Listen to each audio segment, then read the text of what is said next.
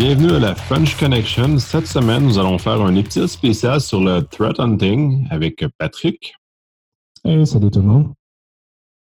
Donc, comme c'est un épisode spécial, nous allons commencer directement dans le vif du sujet. Le threat hunting étant le, relativement la dernière chose à la mode. Euh, c'est une espèce de façon d'exploiter de, façon super active les, euh, ce qu'un SOC a mis en place. Donc, euh, Patrick. Yes, en fait, récemment, ça, je donnais une formation, fait que le sujet m'est venu à l'idée de, parler de ça. Puis, avant d'embarquer dans le vif du sujet, parce que comme tu viens de dire, le threat hunting est quelque chose de super cool, quand même utile, mais vraiment qui arrive loin dans la chaîne Security Operations Center, notre SOC. Euh, puis on va avoir dans les show notes une petite image ou un, lien vers la vidéo de Microsoft qui démontre la pyramide de la sécurité, si on peut dire, qui est toutes les étapes pour mettre en place dans un SOC euh, pour arriver, dans le fond, de la base vers jusqu'à une équipe super pointue qui va faire de la recherche, euh, détecter des choses, jusqu'à aller traquer là, et voire même faire de l'attribution presque euh, de qui fait une attaque présentement et d'agir sur ça. Mais le point principal, euh, qu'on parle, puis là, on se met un peu dans le contexte très Québec, mais je suis pas mal sûr qu'en Europe aussi, pour le monde qui nous écoute, ça, doit être quand même similaire. Euh, le premier point à mettre en place, là, quand on va parler de, mettre un SOC, c'est d'avoir un inventaire. Donc, de savoir qu'est-ce qu'on a sur notre réseau, où est-ce que tout ça est.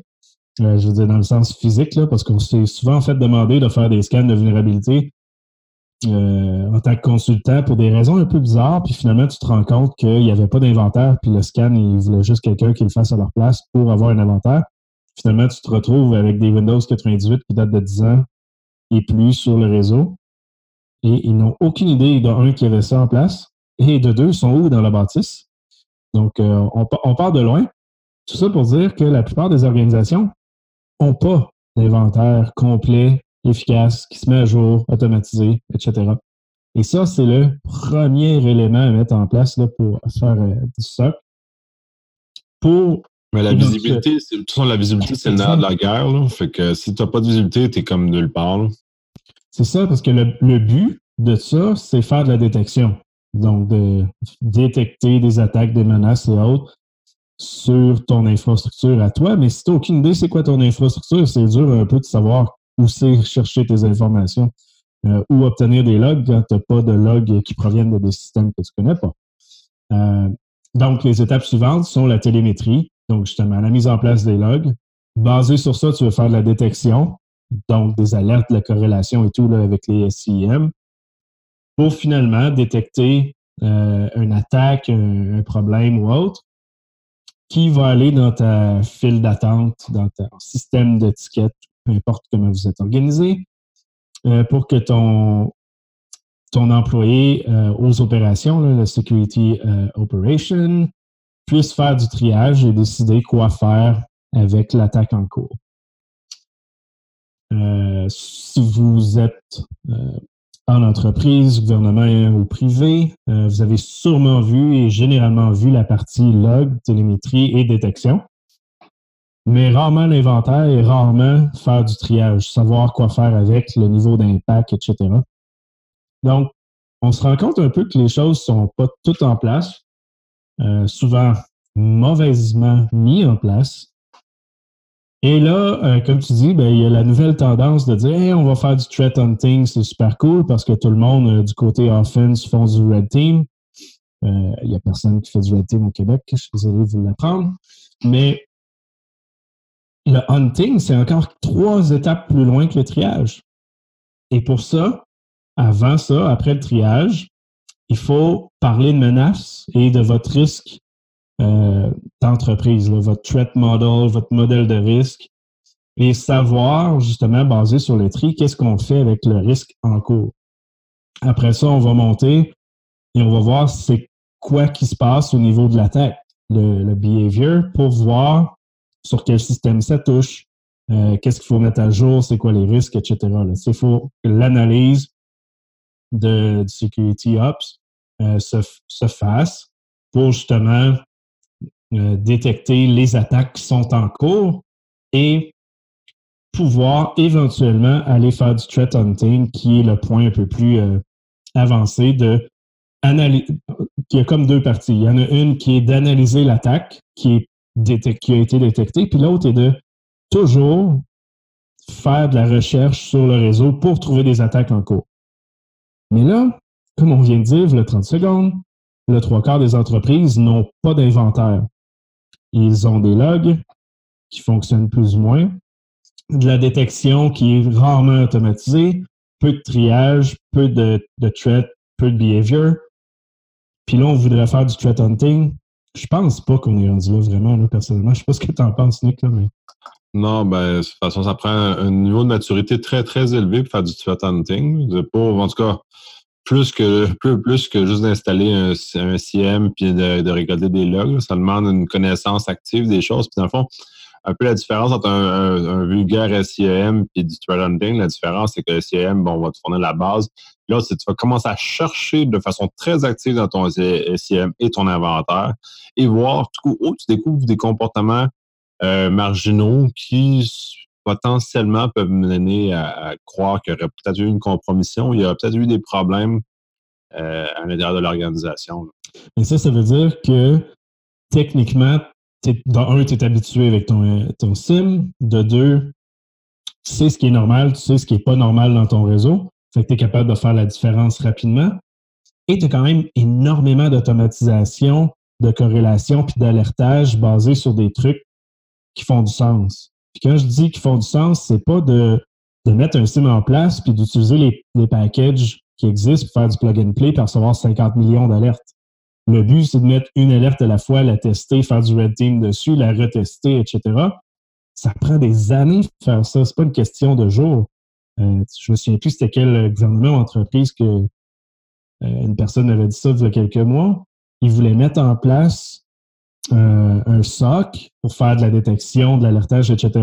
Puis son projet était de trois mois. Mais j'étais comme, ben, oublie ça, là. Je veux dire, trois mois, c'est le temps que, que ton équipe technique comprenne le logiciel puis l'installe presque. Il y, a, des optimistes dans ce monde. Oh, oui, autant que l'inverse, il y a des projets de trois ans pour faire un log. Tu sais, il y a comme le juste milieu. Là. Euh, je veux dire, trois mois, tu fais l'installation, tu fais ta preuve de concept, fine, mais il n'y a rien qui marche encore. Tu n'as pas de processus, tu n'as pas d'équipe, tu n'as pas d'organigramme qui va avec, tu n'as pas d'incident response euh, euh, le processus qui va avec, etc. c'est beaucoup de choses à faire. Euh, mais encore là, on est encore à la télémétrie puis à la détection. Si on a un inventaire là, dans les trois premiers niveaux euh, de la pyramide. donc, je pense qu'on est très loin au Québec. Je sais qu'il y a quelques entreprises qui font ça, mais généralement, ils ont des centaines et des centaines d'employés en sécurité. On ne parle pas d'une organisation qui a une équipe de sécurité de 5-6 personnes, ou même voire une quinzaine. Euh, mettre ça en place, c'est lourd, c'est long. Puis, un des points qui manque énormément, qu'on entend très peu parler ici au Québec, je ne sais pas si tu as vu ça de ton bar, Tonic, mais dès qu'on sort de la province, le concept de Security Engineers, un développeur en sécurité, euh, c'est manquant ici. Puis c'est ce qui fait qu'un bon SOC euh, peut faire énormément la différence si tu as des développeurs qui codent tes alertes, qui vont faire tes choses. Parce que, comme je disais, les logiciels que tu fais du plug and play, d'un, c'est pas très bon. Mais de deux, ils connaissent pas le contexte de ton organisation. Il faut que tu le configures, que tu codes des choses. Tu sais, il faut que tu l'ajustes. Euh, puis je vois ça partout, mais pas ici. Euh, moi, je l'ai vu à certains endroits. Pas beaucoup, mais je l'ai vu où justement, ils ont des, euh, des développeurs qui prennent part de façon active au développement et au déploiement de genre d'outils qui sont dans un, dans un SOC ou dans un SOC-ish. Qu'est-ce qui peut ressembler mm-hmm. plus ou moins à ce genre d'infrastructure-là? Fait que oui, mais c'est fondamental parce que si euh, tu as besoin d'un effort de développement, peu importe, le puis tu on, oui, mais ce qu'on voit souvent, c'est plus de la config que du dev. Je sais pas, on est comme dans un mode très architecture versus très développement, très open source, mettons. Là. Ouais, ben, c'est ça, parce que là, j'ai eu, des, j'ai eu d'énormes conversations juste parler du SIEM, là, juste à la Mhm. base. Ouais, ouais. Et euh, certaines compagnies vont se targuer d'avoir des solutions clés en main qui vont arriver. Ah oui, moi, je t'insère ça dans ton entreprise, puis tu prends tout. On en voit souvent des choses comme ça. Puis c'est même les solutions les plus euh, commerciales, les, les meilleures. Et tu disais, ça exige connaissance du contexte, sécurité. Oui, c'est pas que le logiciel est pas bon, c'est que faire du plug and play sur les alertes, la détection et tout, oui, tu vas catcher plein de logiciels malveillants. Mais après avoir catché des logiciels malveillants, tu veux faire plus, tu veux du behavior, tu veux quelque chose qui fait du sens pour le contexte de ton organisation.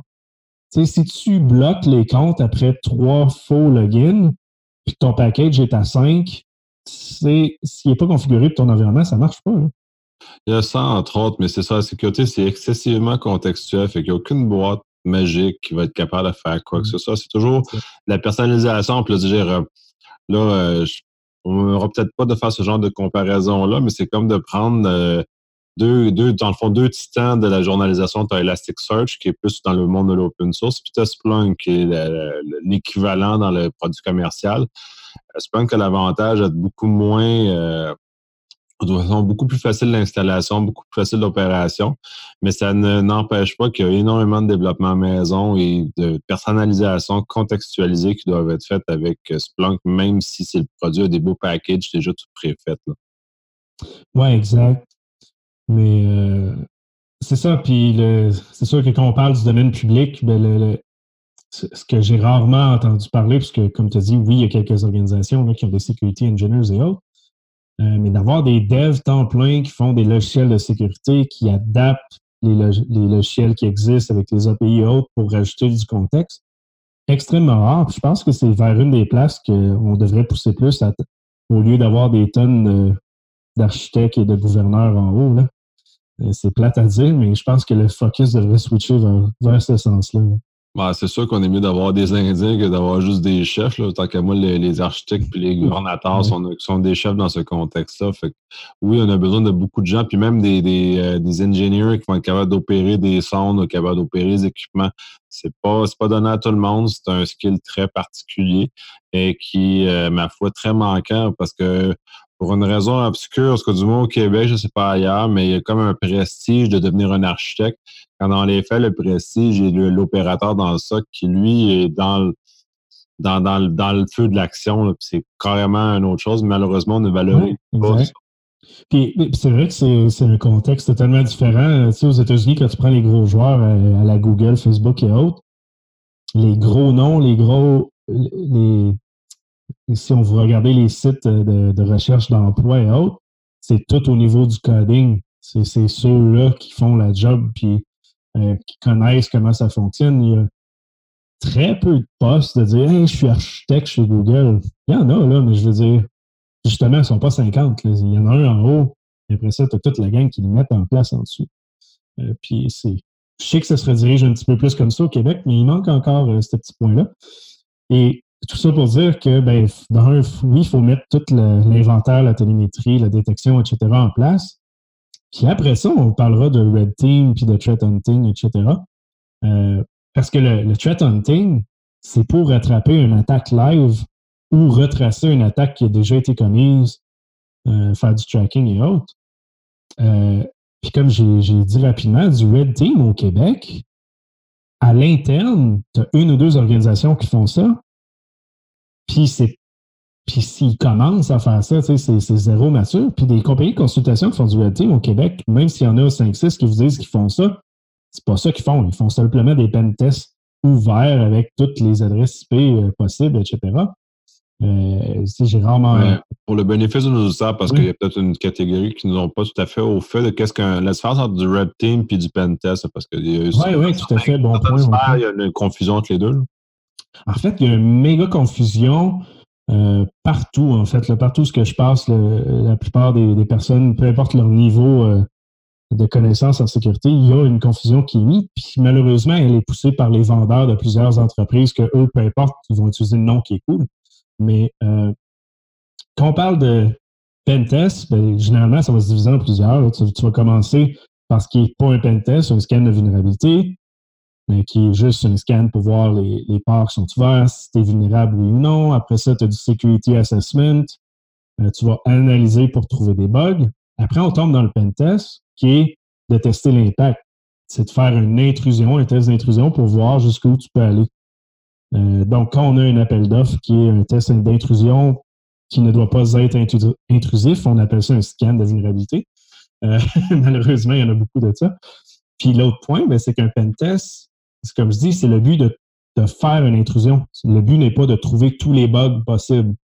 Ça, c'est un, un, assessment. Je ne sais pas comment on peut vraiment bien dire en français, mais c'est vraiment d'analyser tous les risques pour trouver tous les bugs. Puis après ça, on parle de red team puis de red versus blue. Euh, le red versus blue, généralement, ben, c'est le red team qui s'assoit avec l'équipe de sécurité, les bleus, puis qui vont tester l'équipement de sécurité informatique. Puis ça, je parlais que je donnais une, formation euh, récemment. Euh, puis une de mes questions qui, est toujours drôle à poser, c'est vous achetez, vous déployez des logiciels de sécurité à l'intérieur de vos organisations. Les avez-vous déjà testés? Nick, as-tu déjà testé? As-tu déjà vu des organisations qui testent leurs outils de sécurité? Tester dans, dans quelle perspective tester? Tester la sécurité de l'outil lui-même ou. Euh? Si l'outil fonctionne, en fait. Ah, s'il fait, fait, ce qu'il a à faire? Oui. Puis le point de base, c'était vous avez acheté un antivirus, il est supposé détecter A, B, C, D. Avez-vous déjà testé si A, B, C, D a déjà été détecté par votre antivirus? Puis j'ai rarement vu, eu un oui à cette question-là. Euh, c'est un, fait amusant parce que dans les appels d'offres, pour moi, dans, dans l'univers, moi, je suis plus familier. Euh, les bancs d'essai qui vont être exigés sont des bancs d'essai de conformité par rapport aux grilles d'appel d'offres. Mais en aucun cas, on va valider là, de l'antivirus. Je trouve ça très intéressant. J'ai jamais, production. jamais vu de test qui valide si l'antivirus fonctionne comme il devrait fonctionner ou comme il est attendu qu'il fonctionne selon les critères d'appel d'offres. Oui, parce que je me suis fait répondre exactement ce que tu as dit. Oui, on l'a testé. À l'appel d'offres, on a fait une preuve de concept. Ça, ça veut dire que tu as à peu près six mois, un an, je ne sais pas combien de, de niveaux avant la mise en prod.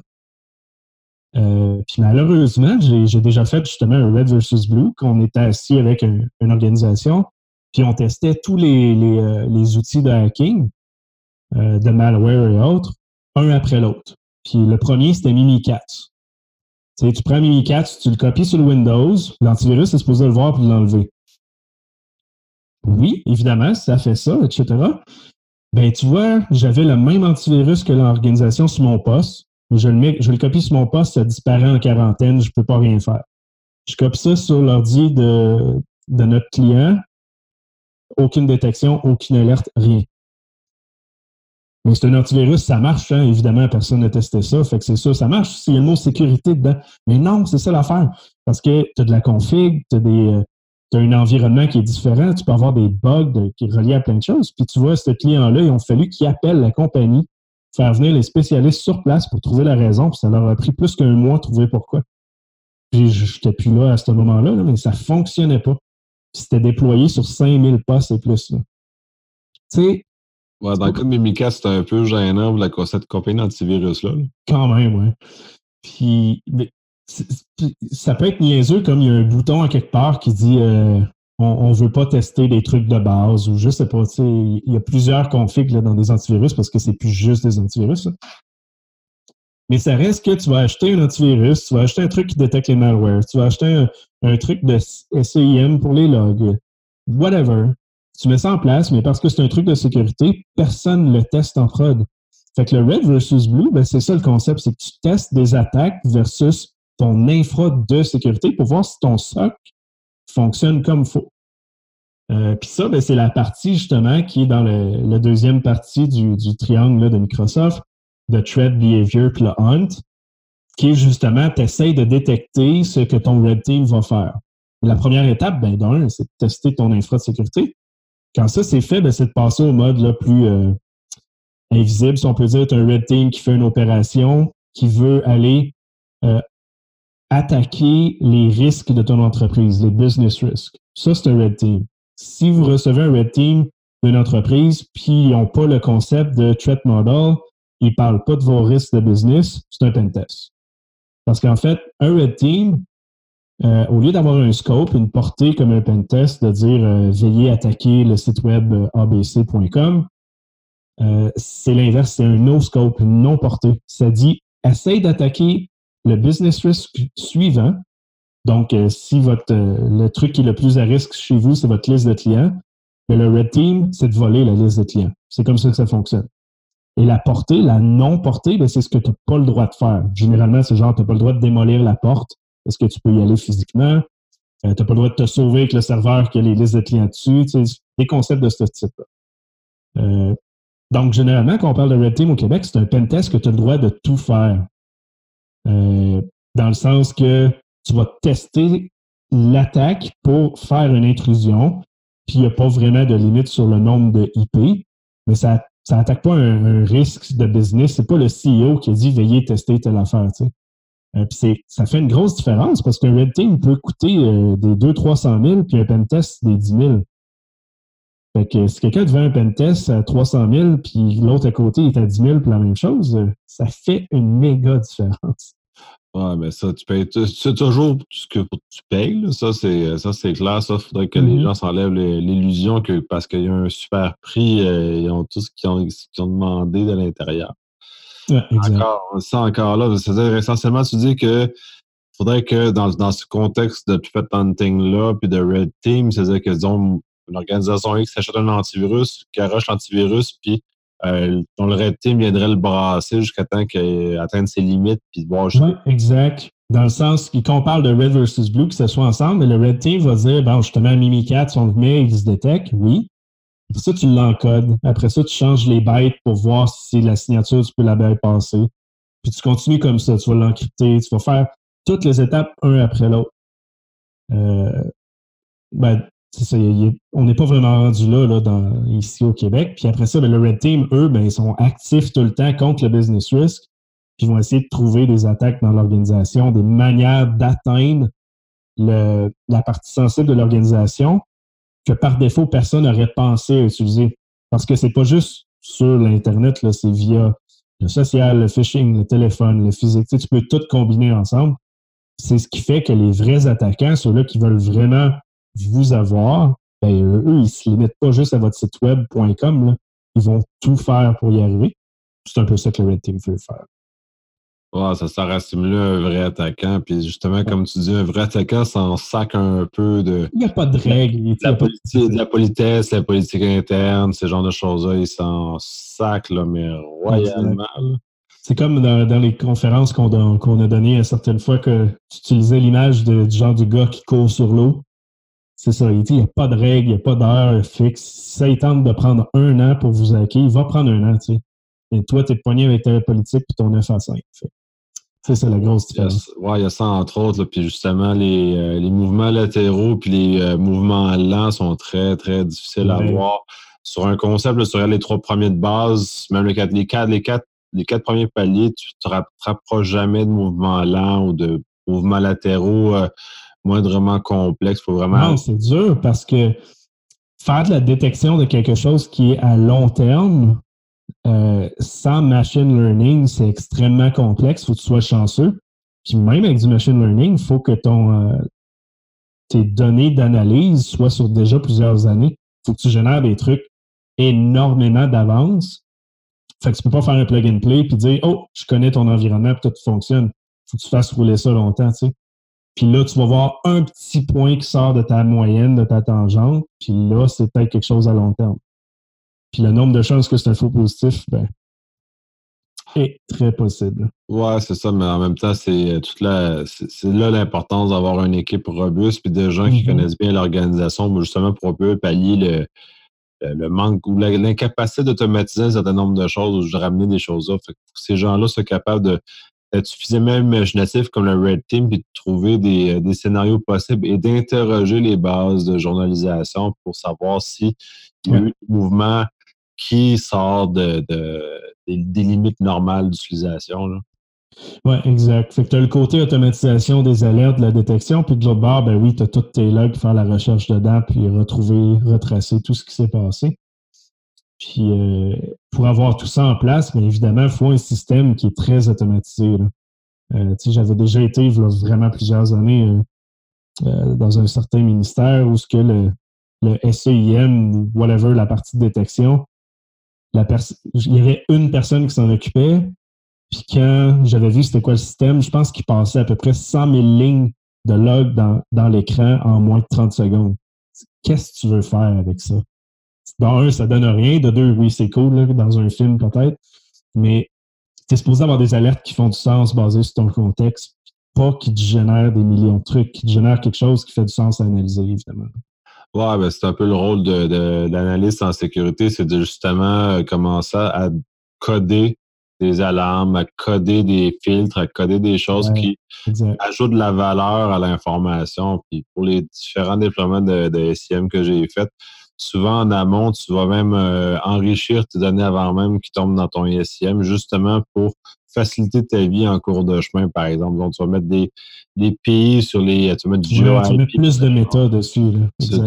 Tu, vas enrichir de beaucoup, beaucoup de méta avant d'arriver dans le SIM. Puis, quand il arrive dans le SIM, ben, tout ton, ton déjà une forme de préanalyse qui est faite. Ensuite, c'est facile de savoir, OK, sans moi toutes les IP qui sortent par pays. Que là, tu vas faire des, des, euh, des, répartitions. Tu vas être capable de voir le, le outlier, celui qui euh, est pas supposé. Fait cet enrichissement-là vient t'aider. Tous les mécanismes de recherche, comme tu dis, tout, tout le développement en amont, tout ce qui doit être fait pour traiter cette information-là de façon à ce qu'elle soit utile, parce que c'est des aides à la des aides à la décision, mais un humain, c'est comme essayer de boire à la bonne fontaine, oublie ça, là, tu vas juste comme ouais, exact si tu as quelqu'un de nouveau dans ton équipe, ben, il ne connaît pas l'environnement. Fait que déjà là, tu te tires dans le pied si tu ne fais pas ça de la bonne manière.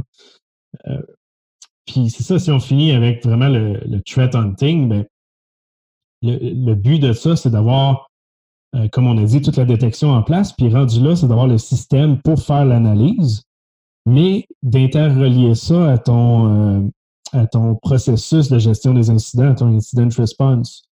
Parce qu'il faut que tu saches quoi faire avec ce que tu détectes. Il faut que faut tu aies aussi les capacités, ben, les, les, talents, les personnes qui sont ultra techniques pour retracer des malwares out. Fait qu'on parle pas d'une équipe de une ou deux personnes. Généralement, tu sais, ton SOC va être déjà une dizaine. Là, tu vas avoir du monde encore plus technique qui font de la recherche live.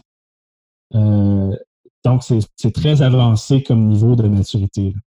Ouais, j'ai vu dans certaines dans les organisations, j'ai vu qui étaient rendus pratiquement à ce niveau-là. Généralement, ils vont faire euh, du reverse engineering sur le code mm-hmm. trouvé. Ils vont euh, là, on va loin, mais c'est juste, juste pour faire une blague à ça, c'est juste, juste activer sysmon.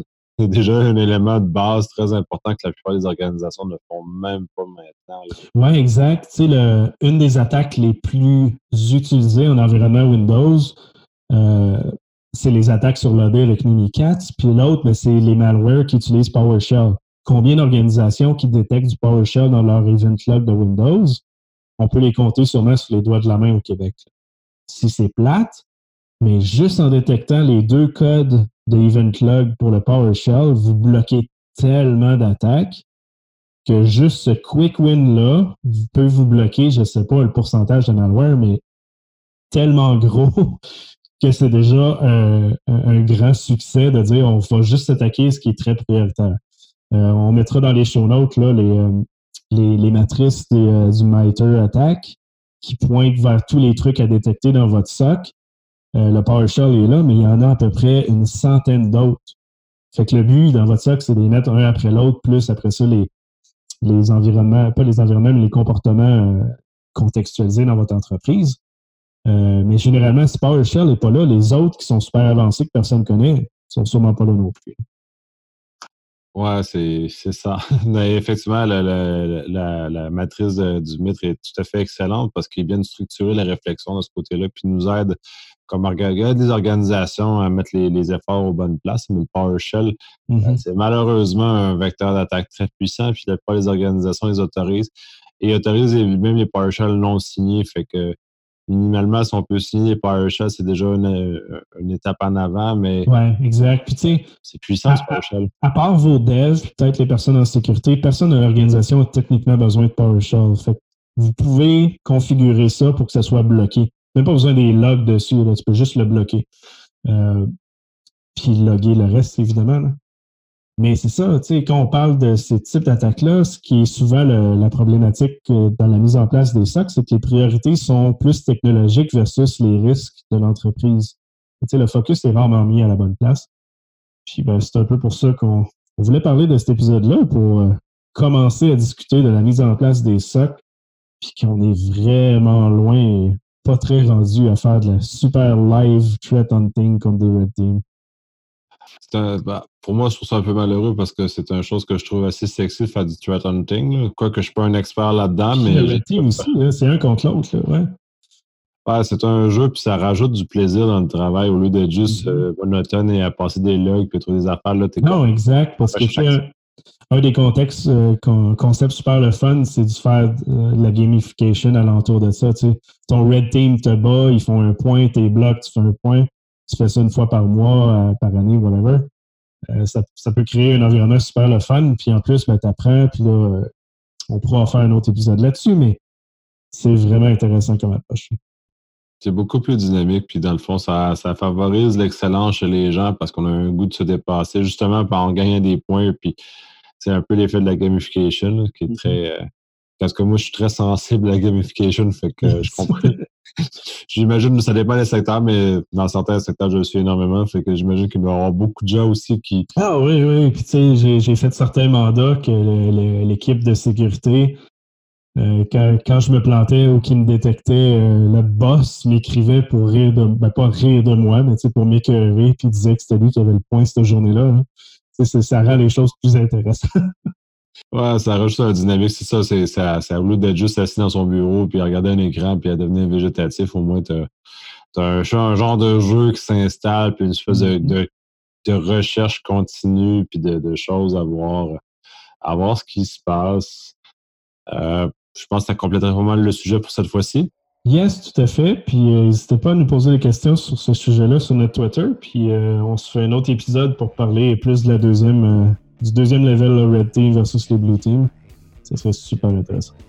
Ouais, ben, on va approfondir. Puis sur Twitter, Facebook, euh, toutes les plateformes, courriel, on a plein de plateformes que communiquer. Euh, posez vos questions, ça va orienter le sujet, puis euh, orienter le sujet dans une direction que va peut-être être plus conforme à vos, à vos attentes. Donc, sur ce, on vous souhaite une bonne semaine. Et à la prochaine. Merci,